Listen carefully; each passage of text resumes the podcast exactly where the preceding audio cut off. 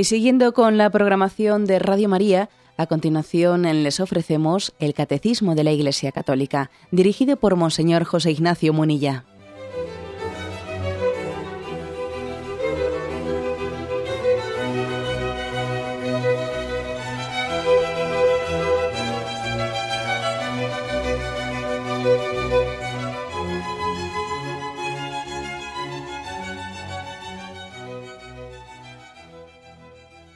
Cordial saludo a todos los oyentes de Radio María. Un día más, con la gracia del Señor, proseguimos el comentario del Catecismo de nuestra Madre la Iglesia. Estamos en el apartado que tiene como título La doctrina social de la Iglesia dentro de la explicación del séptimo mandamiento en la que nos encontramos. Si no me equivoco, hoy es el tercer programa que dedicamos a este apartado sobre la doctrina social. Habíamos quedado en el punto 2423 que leo y comento. La doctrina social de la Iglesia propone principios de reflexión, extrae criterios de juicio, da orientaciones para la acción. Bueno, luego sigue, sigue leyendo, pero me quedo únicamente en esta primera frase. ¿eh? Vamos por partes. La doctrina de la Iglesia propone principios de reflexión, extrae criterios de juicio y da orientaciones para la acción. Tres, por lo tanto, tres pasos en cómo eh, se desarrolla eh, esa, doctrina social de la Iglesia. es una metodología. Principios de reflexión, criterios de juicio, orientaciones para la acción. Esto coincide, seguro que los oyentes que están más ligados a, o en su educación a la acción católica, sin duda alguna, seguro que muchos habrán pensado, ah, pues eso es el método ver, juzgar y actuar, ¿eh? que tanto se ha desarrollado en la, en la acción católica. Pues sí, este es el método de ver, juzgar y actuar. ¿eh? Repito la frase, la doctrina de la Iglesia propone principios de reflexión, extrae criterios de juicio y da orientaciones para la acción. Decía Juan Pablo II en la encíclica Solicitud Rey Sociales, el número 41, que el cristiano sabe que puede encontrar en la doctrina social de la Iglesia los principios de reflexión, los criterios de juicio, las directrices de acción, o sea, está tomado de allí ¿eh? esta, esta expresión del catecismo. Y para elaborar estos principios, criterios y directrices, la doctrina social de la Iglesia pone en práctica un método sencillo eh, que se utiliza pues desde la época del Papa Juan XXIII, del Beato Juan XXIII. Se trata de ver, juzgar y actuar aun cuando es un método en tres momentos, tampoco hay que entenderlo como, vamos, nosotros lo, yo entiendo que cuando alguien dice voy a aplicar este método, bien, son tres momentos, pero que en realidad hasta pueden estar teniendo lugar simultáneamente. ¿eh? Tampoco no lo entendamos como una cosa que no se puede eh, juzgar, no se puede actuar hasta que no se haya pasado una primera fase. Bueno, tampoco lo entendamos así. ¿eh? En primer lugar, ver qué es lo que, qué, es lo que supone este ver, ¿no? este, esto que dice aquí en principios de reflexión. Este estilo del ver, ese estilo del ver, supone que en un momento determinado la Iglesia, los cristianos, estamos llamados a analizar de una manera particular pues las estructuras, lo que ocurre a nuestro alrededor, tener los ojos bien abiertos para ver lo que ocurre a nuestro alrededor, para no acostumbrarnos a determinadas cosas, ¿no? Si no tenemos los ojos bien abiertos, nos podemos acostumbrar a todo. Y cuando vemos una injusticia, cuando una injusticia a nuestro alrededor está muy reiterada, acabamos por no verla, pasa desapercibida.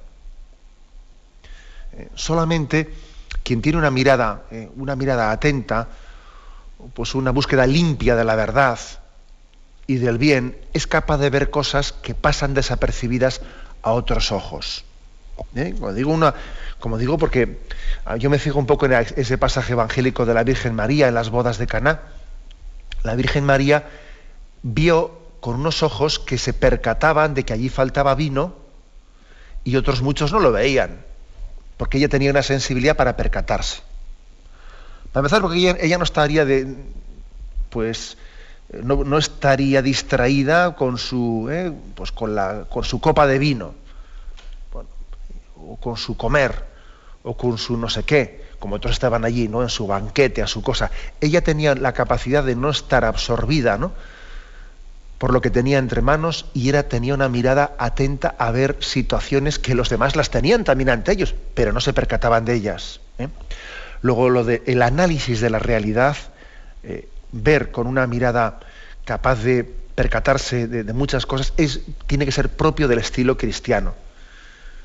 Entonces, juzgar, no, mejor dicho, ver las estructuras políticas, económicas, culturales que causan las injusticias, las desigualdades, las miserias, el hambre, la guerra, la, cultura de la muerte, mm, darse cuenta, percatarse de cómo se va extendiendo, tener los ojos abiertos, que no nos la vayan colando entre. Es que es así, ¿no?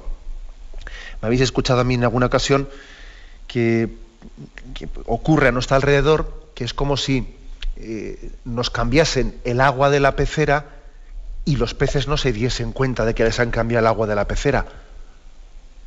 Algo así está ocurriendo en nuestra cultura. Nos cambian los principios, pero nosotros no nos percatamos. ¿Por qué? Porque tiene lugar de una manera civilina, poco a poco. Es muy importante tener una capacidad de observar la realidad dándose cuenta, percatándose de las cosas. Primero, no tenerle miedo a la realidad. ¿eh? Esto también es importante un análisis de la realidad en la que no le tengamos miedo a descubrir la verdad. ¿Eh? No le tengamos miedo. A veces uno pide un informe, un informe para que le digan lo que él quiere que le digan, ¿no? Y al final acaba siendo un informe amañado, ¿no? Por ahí a veces se suelen encargar informes a empresas, ¿no? De estas y mm, muchas administraciones suelen tener eso, ¿no?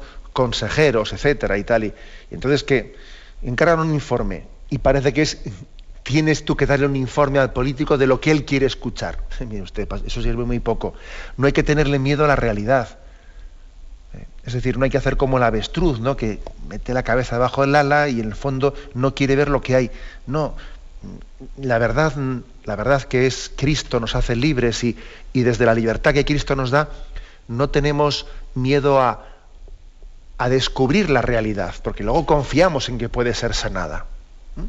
Bueno, pues esto es importante. Un ver confiado. Si uno, si uno no tiene confianza, es que prefiere no ver. Y entonces hace como la avestruz, ¿no? Que mete la cabeza debajo de la... Como tenemos confianza en Dios, no tenemos miedo a ver la realidad y a descubrirla, aunque sea dura, aunque sea dura. ¿eh? Preferimos ver la realidad que no que nos engañen con, eh, con la mentira o no autoengañarnos. Ahora, esto está, es muy claro, ¿eh? Para poder ver la realidad ¿eh? en, toda su, en toda su crudeza y en todas sus eh, eh, potencialidades, etcétera, hay que tener confianza en Dios. El que no tiene confianza tiende a ver, tiende a ver lo, lo, que más o menos está dispuesto a tolerar que ha visto. Ya más, ya es que no lo ve. ¿Mm? Ya es que más no ve. Eso, eso es una realidad que nos ocurre a nivel familiar, con los hijos, con, el prójimo, en el trabajo. O sea, cuando no tenemos plena confianza en Dios, sea lo que sea que Dios me ayudará, solamente vemos aquello que estamos ya, que somos capaces de tolerar. ¿eh? Bueno, por lo tanto, pues un ver confiado, eh, ver la realidad en su profundidad. ¿no? Luego otra cosa, que cuatro ojos ven más que dos. Yo cuando, cuando la Iglesia hace un análisis de la realidad, pues hombre, es consciente de que también tenemos que dejarnos ayudar y aconsejar por otras personas que vean más que nosotros, que nos ayuden a ver, a, matizar. ¿no? Esta es una, primera parte de, de, de, este método de la doctrina social de la Iglesia. Primero es el ver, ¿no? el análisis de la realidad, un principio de reflexión que dice aquí, ¿eh? el ver la realidad. Con esos ojos, yo decía con los ojos de María, con los ojos de la Virgen María, que es capaz de percatarse del sufrimiento de los hombres,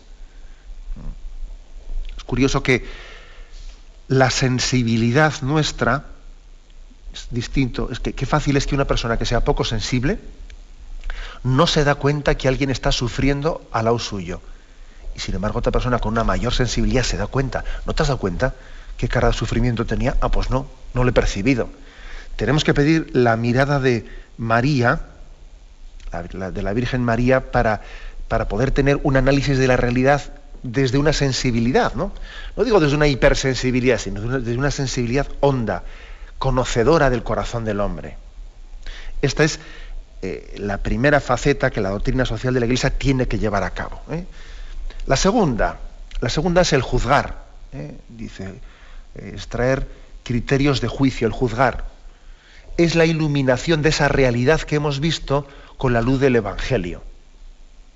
Se busca confrontar la realidad analizada con el ejemplo y las enseñanzas de Jesús. se recurre a la palabra de Dios para entender cuál es la voluntad del Señor en esa situación que hemos visto.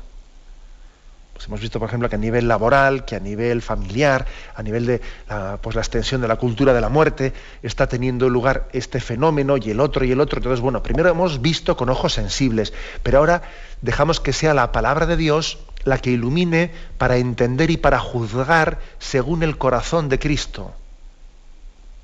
Queremos juzgar el mundo según el corazón de Cristo.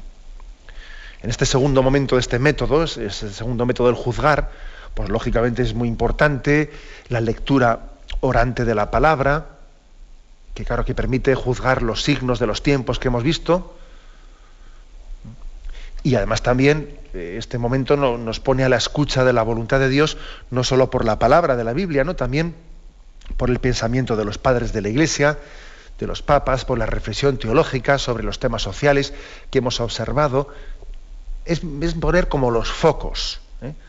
Poner los focos de, pues, de, la, luz de la revelación y de la reflexión de la Iglesia para juzgar desde el corazón de Cristo lo que hemos visto. ¿Eh? No nos basta con ver, ¿eh? además de ver queremos entender desde esa óptica de, de Dios. El Señor quiere que, mm, que tengamos sus mismos sentimientos, que tengamos la capacidad de sufrir por lo que a Él le hace sufrir y alegrarnos por lo que a Él le hace mm, pues, pues, gozar. Y esto es muy importante, ¿no? Tener esa sintonía, esa sintonía de juicio con el Señor. Que nos parezca bien lo que a Él le parece bien, que nos parezca mal lo que a Él le parece mal. Eso es muy importante. ¿Y eso cómo se consigue? Bueno, eso se consigue, lógicamente, adentrándose en la palabra de Dios y en el magisterio de la Iglesia, ¿no? Acordaros de esa reprensión que Jesús le hace a Pedro, cuando Pedro intenta apartarle a, a Jesús del camino de la cruz, porque entiende que la cruz es mala, ¿eh? y le dice, tú piensas como los hombres, no piensas como Dios. Pensar como Dios, ¿no? Es decir, tener la capacidad de juzgar la realidad desde, desde el corazón de Cristo. Eso es esta segunda, esta segunda parte ¿no? de este método. Juzgar la realidad desde la luz del Evangelio, desde el corazón de Cristo. Y en tercer lugar, ¿eh? Eh, bueno, yo con respecto a este segundo, esto de, juzgar, me parece importante educar, que seamos educados en un sentido crítico. Hoy en día es importantísimo esto. En la educación que demos a nuestros hijos, etcétera, o que estamos también expandiendo en, el sistema de enseñanza, una educación cristiana tiene que educar en un sentido crítico, ¿eh? en un sentido crítico. No se trata de ser un contreras, no se trata de juzgar negativamente todo lo que ocurre, ¿no? Pero es muy importante el que uno, ante una realidad determinada, diga, a ver, aspectos positivos, aspectos negativos. ¿eh? Por ejemplo, pues eh, estamos cerca de la jornada mundial de las comunicaciones y el Papa escribe una carta, ¿no? Y, y enseguida ahí se ve, a ver, aspectos positivos y aspectos negativos de las nuevas tecnologías. Eh, qué aspectos positivos conllevan, pero también tienen sus peligros. Esa capacidad de discernir ¿no? y tener un juicio crítico es muy importante. ¿eh? Y, hay que también, pues a un alumno en el colegio, hay que ayudarle a que tenga este juicio crítico. ¿Qué aspectos positivos ves en esto? A ver, haz una, una reflexión, ¿no? Y, nosotros, y los cristianos, lógicamente, nos, nos remitimos al, al, aspecto crítico desde la fe, ¿eh? desde los ojos de Dios. En tercer lugar, eh, en esta metodología, hemos dicho que es ver, juzgar y actuar. En tercer lugar, actuar es traducir la enseñanza en acciones concretas, eh, traducir ese juicio que hemos hecho en acciones concretas. Implica construir de forma personal y social alternativas reales, ¿no? Alternativas, no limitarnos a, a la crítica, a la denuncia, no, no, sino después construir alternativas, ser prácticos alternativas además no, no meramente pues, idealistas, no, no, que se puedan poner en práctica para cambiar la sociedad desde una perspectiva evangélica, buscando siempre el mayor bien posible. ¿eh? Sabemos que a veces lo, bueno es enemigo de lo mejor, pero siendo resolutivos, ¿no? Siendo resolutivos. Porque también podría ocurrir que a veces eh, el idealismo, eh, pues las posturas muy idealistas, pues se, reducen a una denuncia, ¿no? A una denuncia de la injusticia, pero es una denuncia que parece que es casi la excusa para que luego yo no haga nada. ¿eh? es una excusa para luego parapetarse eh, pues, en eh, la crítica por la crítica que nos deja paralizados. No, no.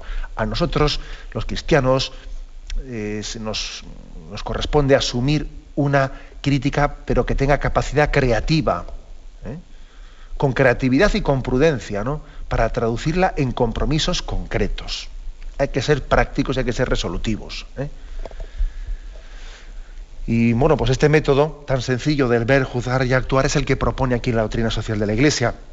Decía al principio que seguro que los oyentes que están más ligados a la acción católica, pues vamos, les sonará mucho este método porque en las reuniones de la acción católica se suele seguir eh, con estas pautas hacen, y hacen mucho bien ¿no? cuando son entendidas desde, esta perspectiva.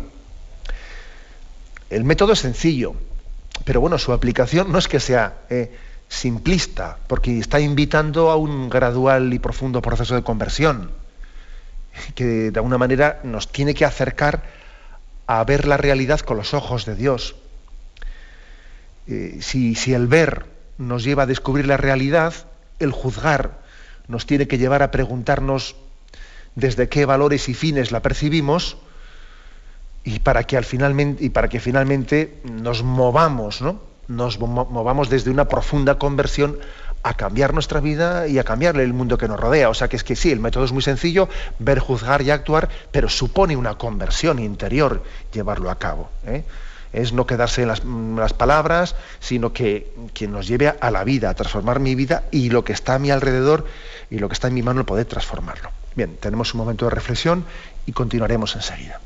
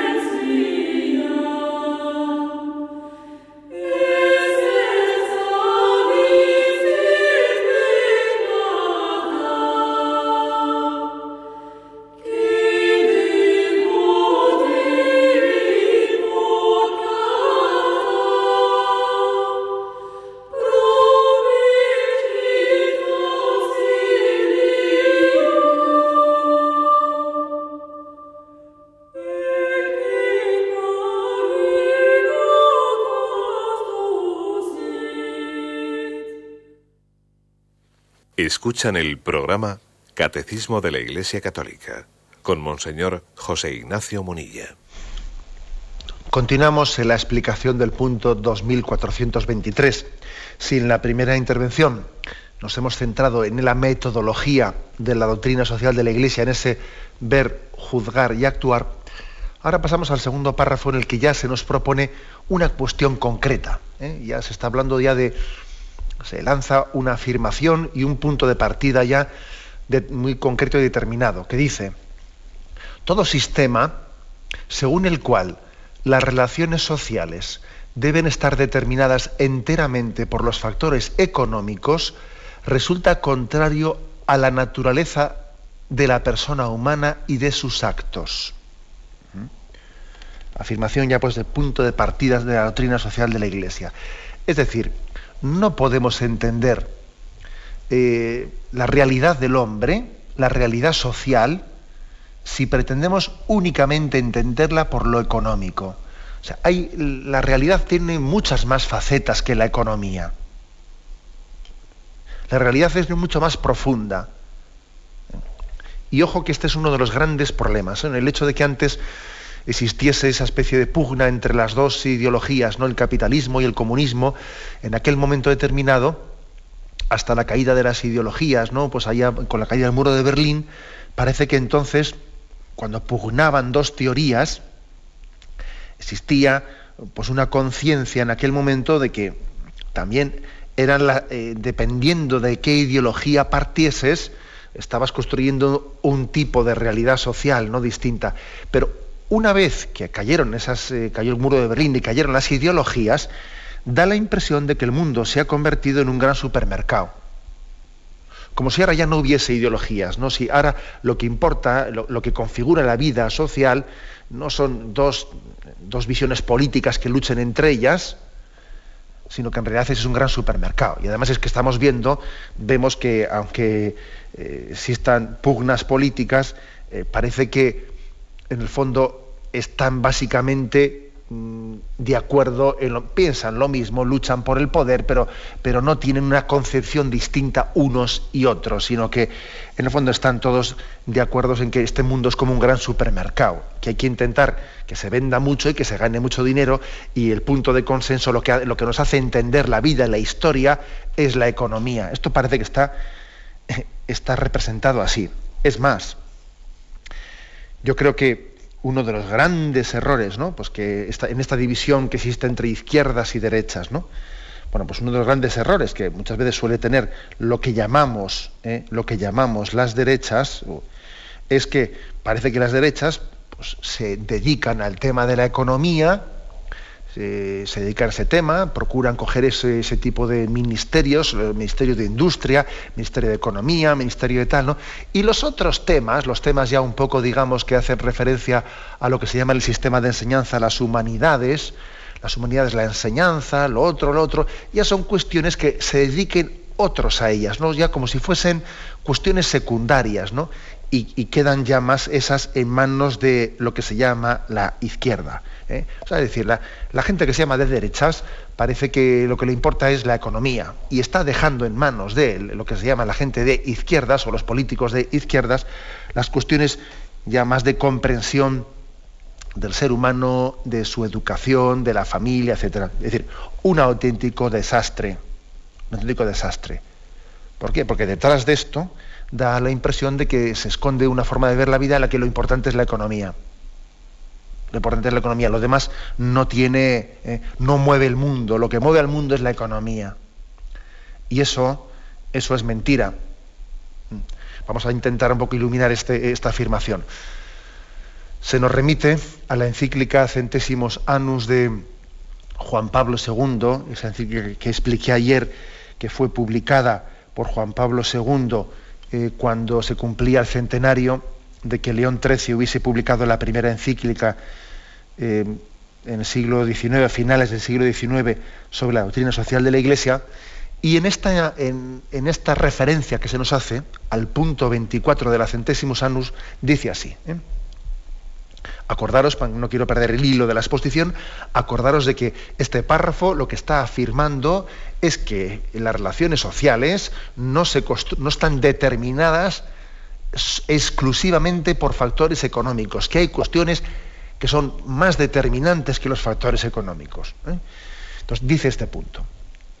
Está hablando, el contexto es que está hablando de causas de las crisis, ¿no? ¿de dónde vienen las crisis? Las crisis laborales, las crisis. Bueno, este eh, dice, el segundo factor de la crisis, eh, es verdad, es la ineficiencia del sistema económico. Pero dice, esto no tiene que considerarse como un problema meramente técnico, sino que detrás de una crisis económica, como entre paréntesis, como la que estamos padeciendo, ¿no? detrás de una crisis económica eh, se esconde también una crisis de la concepción del hombre, una violación de los derechos humanos. A este aspecto hay que asociar eh, también la dimensión cultural a la dimensión económica. No es posible comprender al hombre considerándolo unilateralmente a partir del sector de la economía, dice Juan Pablo II. ni es posible eh, definirlo solamente por su pertenencia a una clase social.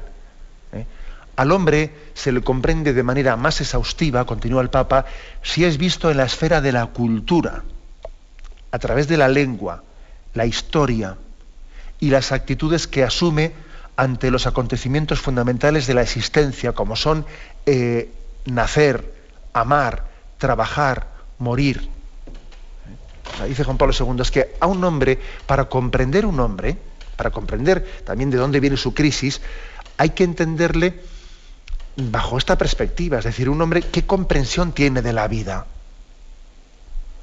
¿Cómo afronta él, pues dice, dice el Papa, ¿eh? la existencia, el nacer, el amar, el trabajar, el morir? Dice más todavía el Papa, el punto central de toda cultura lo ocupa la actitud, la actitud del hombre ante el, misterio más grande, el misterio de Dios. Por eso, construir una cultura ignorando sus raíces eh, religiosas es absurdo. Es una cultura, es una cultura ficticia. Construir una cultura únicamente, ¿no? Pues llegando o, hacer una constitución europea, ¿eh? únicamente pues, por unos compromisos económicos, ¿no? Es como hacer, es como hacer una nación sin alma. Bueno, pero nosotros cómo vemos la vida, cómo entendemos eh, el amor, cómo entendemos el trabajo, cómo entendemos la familia. No, no, de eso no hablamos, eso son ideologías, mire usted, eso son ideologías. Nosotros construimos Europa únicamente en base a unos principios económicos. eso es una, eso es un cuerpo sin alma. Es un cuerpo sin alma. ¿eh? Este es un poco, el, por lo tanto, el, eh, el aspecto que aquí queremos remarcar en este punto. Voy a concluir leyendo esta cita de la Centésimos Sanos. Las culturas de las diversas naciones son, en el fondo, otras tantas maneras diversas de plantear la pregunta acerca del sentido de la existencia. Cuando esta pregunta es eliminada, se corrompe la cultura y la vida moral de las naciones. Por eso está hablando el Papa del trabajo ¿no? y de la economía, y dice, por eso la lucha por la defensa del trabajo se ha unido a la lucha por la cultura y por los derechos nacionales. O sea, entonces nosotros no, entendemos que se pueda, que se pueda estar luchando por la, pues por la economía o por la crisis laboral, sin luchar al mismo tiempo por la cultura, porque todo está englobado, no es un capítulo aparte de la existencia. Y bueno, ya han sido distintos los pastores y el mismo eh, Papa actual también, Benedicto XVI, quien hablando de la crisis económica, han hecho una, han hecho una afirmación valiente de que la crisis económica, antes que nada, es una crisis moral. Es una crisis moral. Sería absurdo pensar que los temas económicos están como desligados con bisturí del resto de la existencia, ¿no? Esta es, por tanto, la afirmación ¿eh? de este punto 2423. Tenemos un momento de reflexión y continuamos enseguida.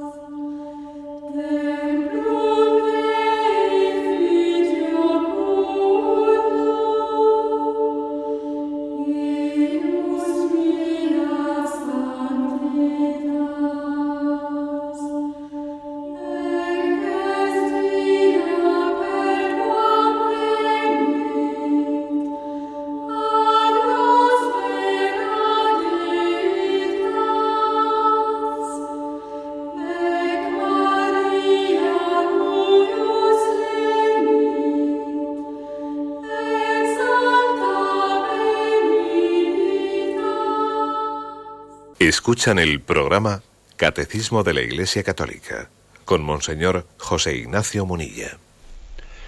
Pasamos al punto 2424, eh, dentro de la explicación sobre la doctrina social de la Iglesia que estamos desarrollando.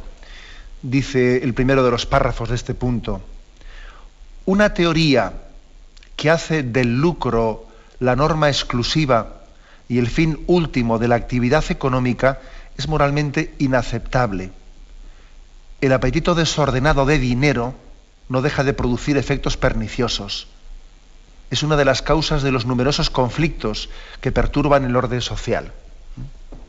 Si en el punto anterior había marcado un principio diciendo que no se puede comprender eh, pues las relaciones sociales solamente por lo económico, que hay otros factores que hay que tener en cuenta, que es lo cultural, lo cultural, y que eso no es una cuestión menor, sino que es la determinante en el hombre, cómo se posiciona ante la vida, ante la familia, ante, ante Dios.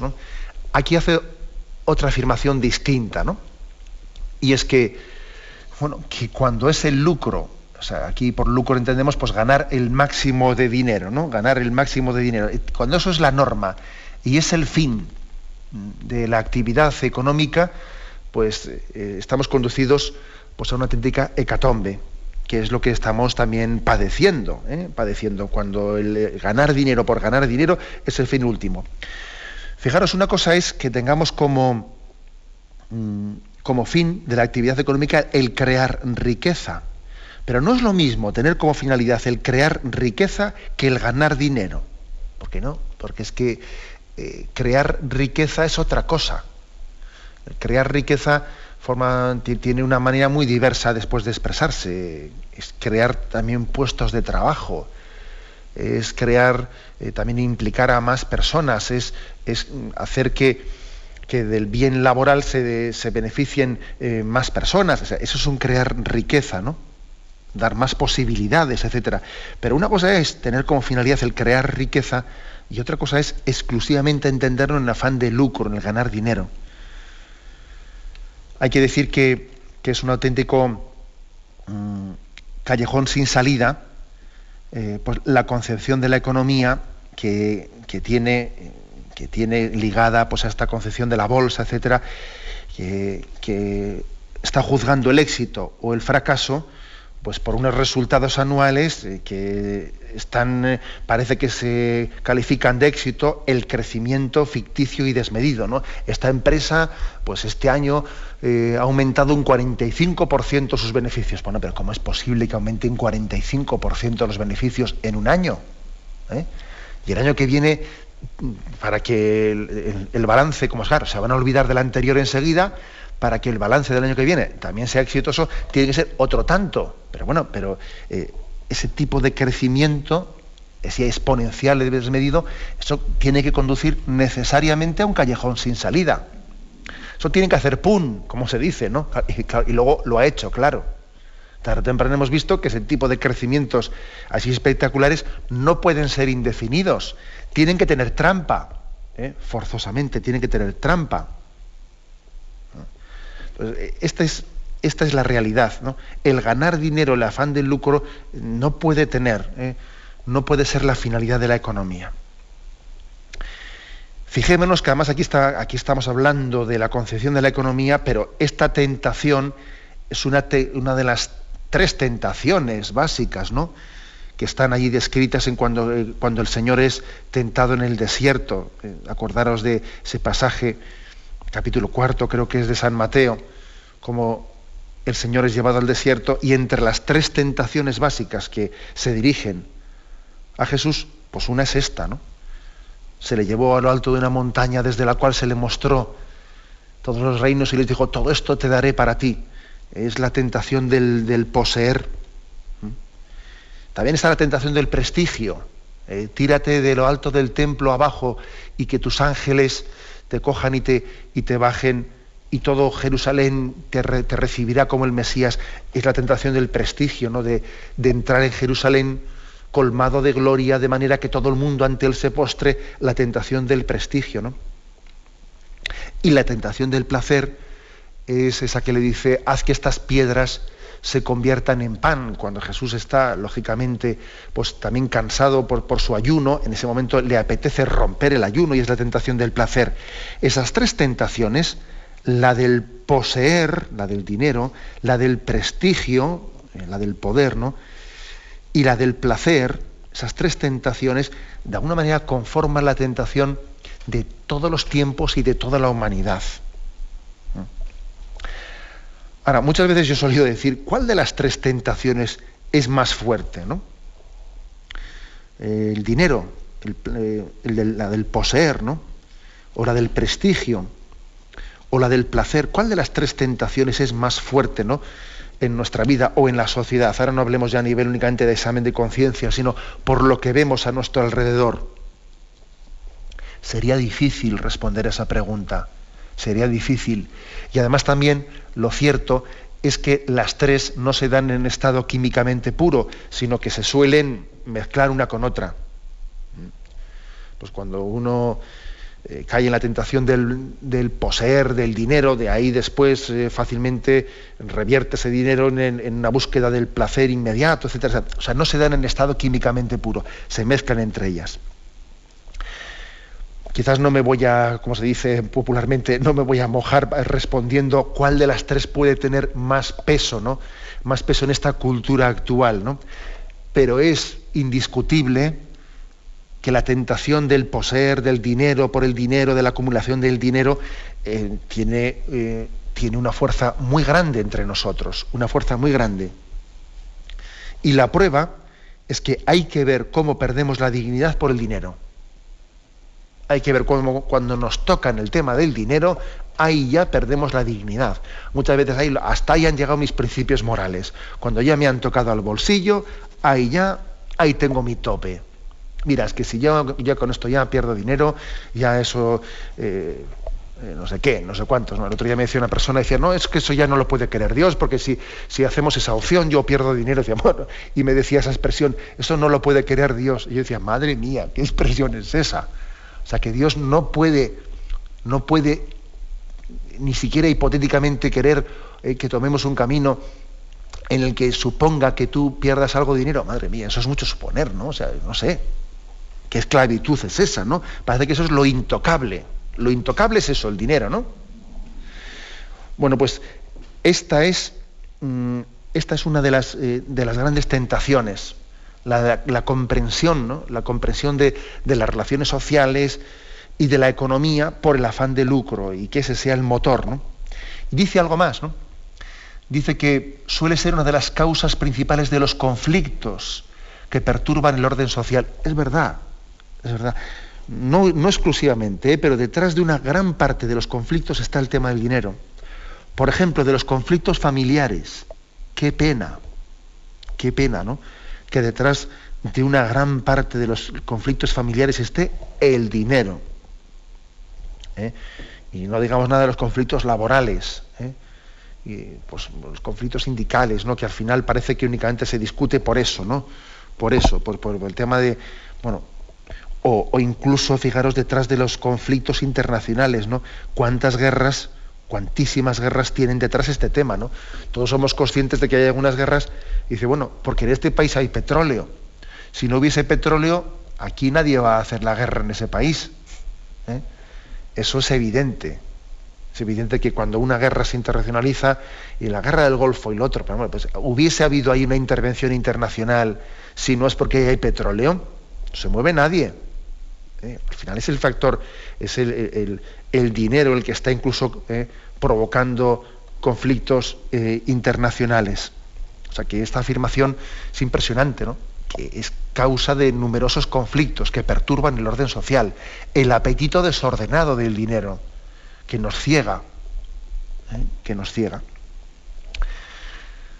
Paso al segundo párrafo ¿eh? de este punto 2424. Dice, un sistema que sacrifica los derechos fundamentales de la persona y de los grupos en aras de la organización colectiva de la producción es contrario a la dignidad del hombre.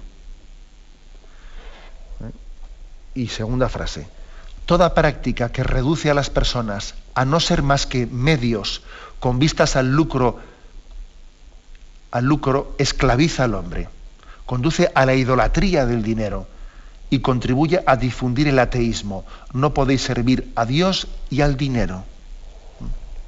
Aquí hay dos afirmaciones, una que está hecha más en, ese contexto de la concepción eh, marxista o socialista de la, sociedad. ¿no? El sacrificar los derechos fundamentales a la organización colectiva de la producción. ¿eh? Esta es la visión marxista de, la economía, ¿no? en la que eh, todo tiene que ser sacrificado a la organización colectiva de la producción.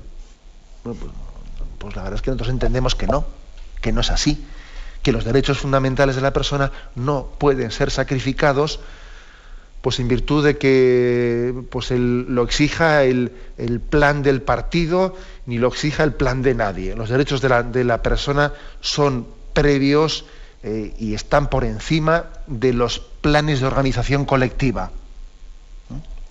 Esta afirmación de este punto del catecismo es eh, bastante evidente, aunque no lo diga explícitamente, que está hecha pensando un poco en, eh, esa concepción mm, marxista de la historia. Es impresionante observar cómo desde esa concepción marxista de la historia se han producido millones de sacrificios humanos, millones, millones, ¿no?